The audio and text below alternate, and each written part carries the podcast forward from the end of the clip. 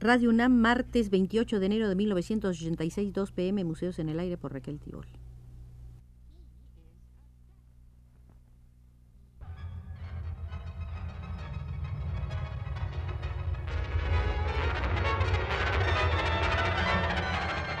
Museos en el Aire.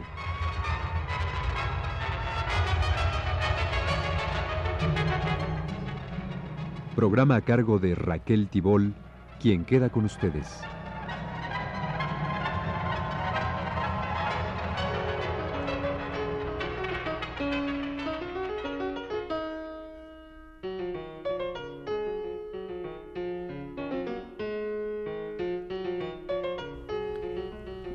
¿Listos? Atención, por favor. Vamos a comenzar la visita número 16 al Museo de la Danza Contemporánea para entrar a las salas dedicadas a Guillermina Bravo, la directora artística de Ballet Nacional.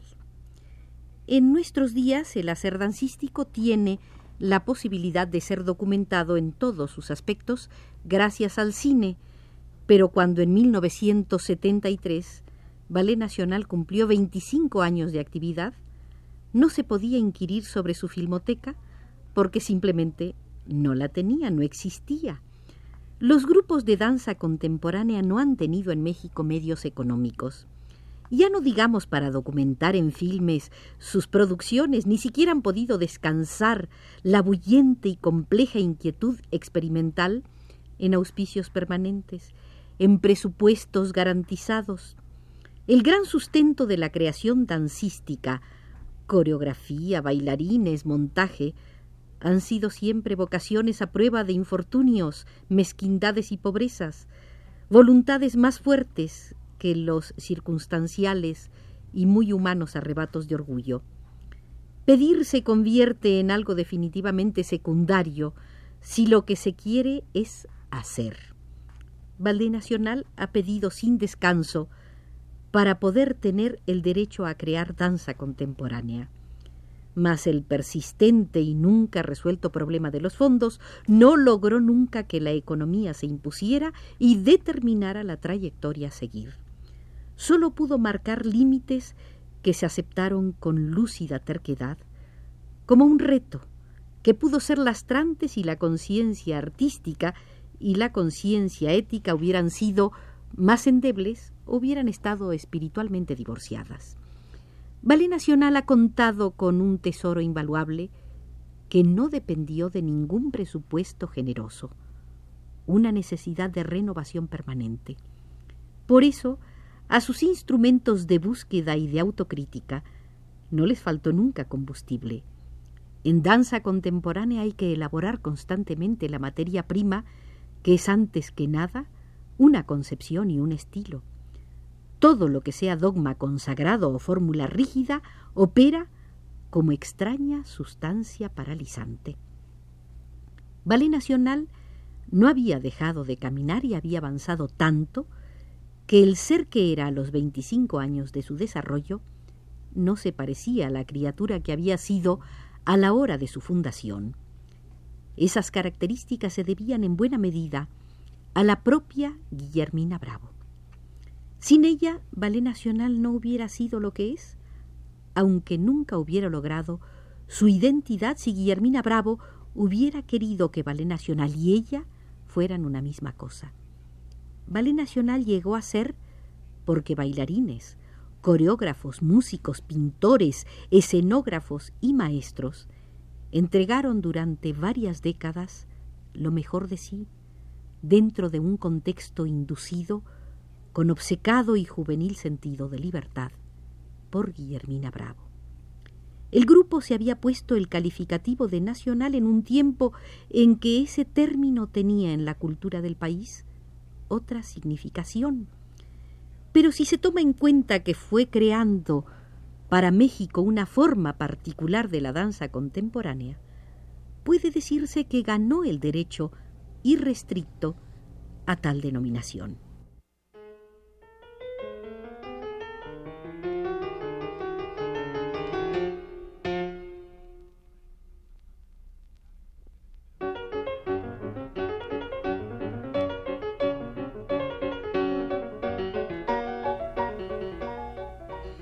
Para la temporada de primavera de 1974 en la ciudad universitaria, Ballet Nacional presentó varios estrenos.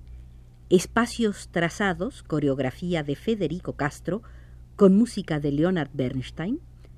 Danza sobre un efebo, coreografía de Guillermina Bravo, con la suite para cello solo de Juan Sebastián Bach, interpretada con gran sutileza por Jaime Blanc para expresar las angustias del sexo y el espíritu abriéndose en flor. Investigación coreográfica sobre la histeria, coreografía de Raquel Vázquez y música especialmente compuesta por José Antonio Alcaraz. En la última función de esa temporada, el joven Jaime Blanc presentó su primera composición coreográfica, un tango, música de Stravinsky que interpretaban con humor de cuchillo afilado Carolina Mesa y Victoria Camero. También pudo considerarse estreno apuntes sobre una marcha fúnebre o México 2 de octubre de 1968, la importante obra de Guillermina Bravo, de la que ofreció una tercera versión con cambios en la coreografía y momentos de danza sin música que le daban mayor dramatismo la intensa melodía de Gustav Mahler que le había servido a la Bravo para expresar todos los aspectos de las luchas juveniles, los programas concretos que enarbolan justas banderas, las necesidades de cambiar un contexto social, la entrega romántica, ciega a veces, aunque no por ello menos generosa, a una causa en que la ganancia es tan dudosa como la necesidad impostergable o efectiva, el valor que no se arredra ante los compañeros caídos. Había tal verdad en todos los momentos de esta danza que entre el público algunos enjugaban lágrimas de dolor e identificación, o por el anhelo de un esclarecimiento aún no consumado de los trágicos acontecimientos de 1968. Con vigor realista se expresaba la contradicción fundamental del espíritu libertario de los jóvenes. Para los espectadores mexicanos era Tlatelolco, pero en otras latitudes la referencia concreta podía tener otros nombres. Dentro del mismo asunto, pero como abstracción esencial, Guillermina Bravo compuso Danza para un muchacho muerto, solo que Miguel Ángel Añorbe ha interpretado con profundidad y perfección.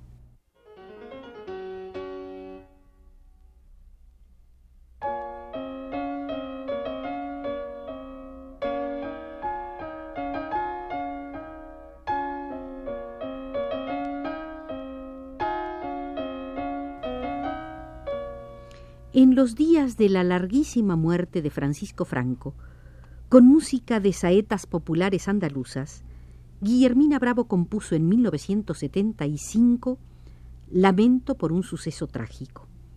Con fuerza goyesca y mesura, austeramente, dio su visión dolida de España y su pueblo, cuyos anhelos libertarios se veían lastrados por las fuerzas oscurantistas, oscurantismo impío y recurrente, que perduran y mantean a España en su carrera hacia la democracia.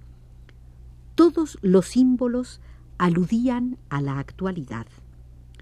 Desde que la Bravo contó con un bailarín tan completo, físico excelente, técnica perfecta, énfasis interpretativo, como Miguel Ángel Añorbe, pudo crear formas tan arriesgadas como Epicentro. Antonia Quirós, Victoria Camero y Jaime Blanc han sido otros instrumentos perfectos. Coreografía de gran formato, Epicentro dura 22 minutos y fue trabajada con Paradigma, música aleatoria de Lucas Foss, en la grabación estadounidense. Inicialmente Guillermina había utilizado la grabación hecha en Colonia, República Federal Alemana. De una ejecución a otra, la música aleatoria sufre diversas y muy importantes modificaciones. La Bravo rayó su disco durante el diseño del ballet y al no encontrar en México otro ejemplar de la versión alemana, tuvo que recurrir a la norteamericana. Esto le significó no solo ajustes de tiempo y frases, sino un sutil reacoplamiento en el estilo. El diseño de un astrolabio de cinco aros que pende y oscila sobre los bailarines fue hecho por Antonio López Mancera. En epicentro los bailarines transcurren de la oruga al caballo, al hombre, al ave en vuelo, sin solución de continuidad, y desarrollan en gestos, pasos y expresiones para nada convencionales las sustancias cósmicas que culminan en los apareamientos.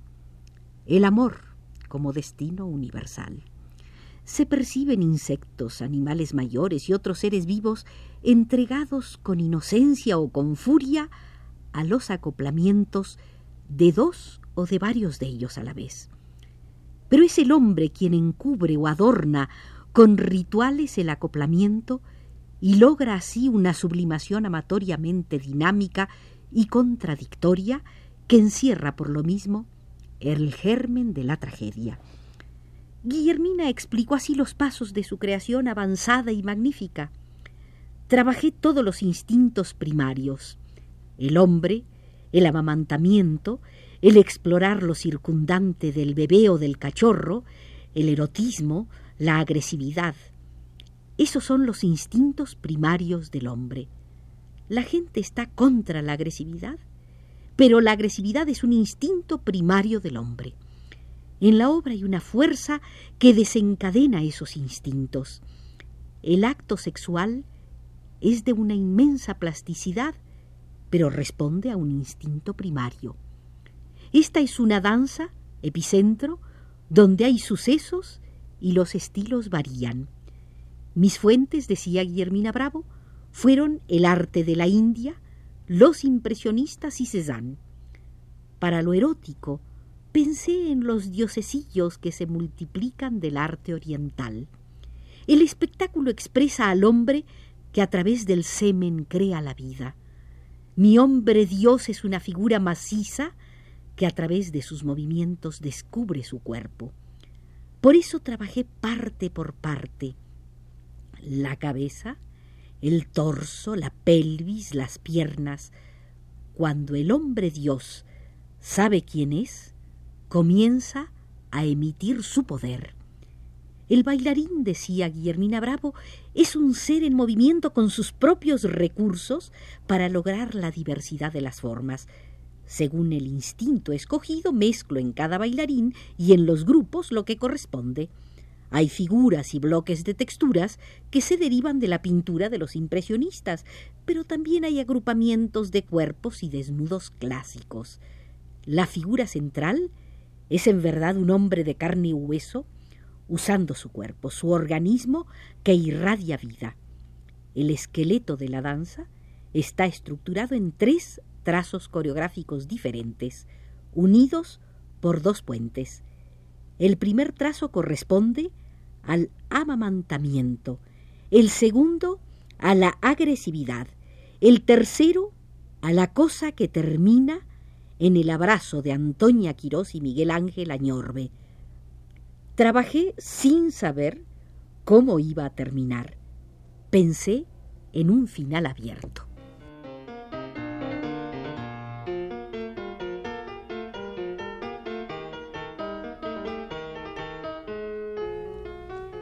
Estimados amigos, termina la visita número 16 al Museo de la Danza Contemporánea. Seguiremos por una vez más la visita a este museo para concluir lo que hemos estado viendo de las salas correspondientes a Ballet Nacional y a su directora artística Guillermina Bravo. Nos atendió desde los controles, como siempre, el experto Arturo Garro.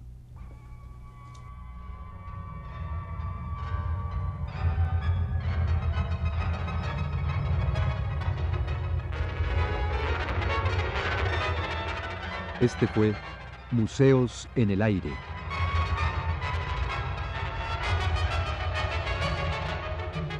El programa de Raquel Tibol que se transmite todos los martes a las 14 horas.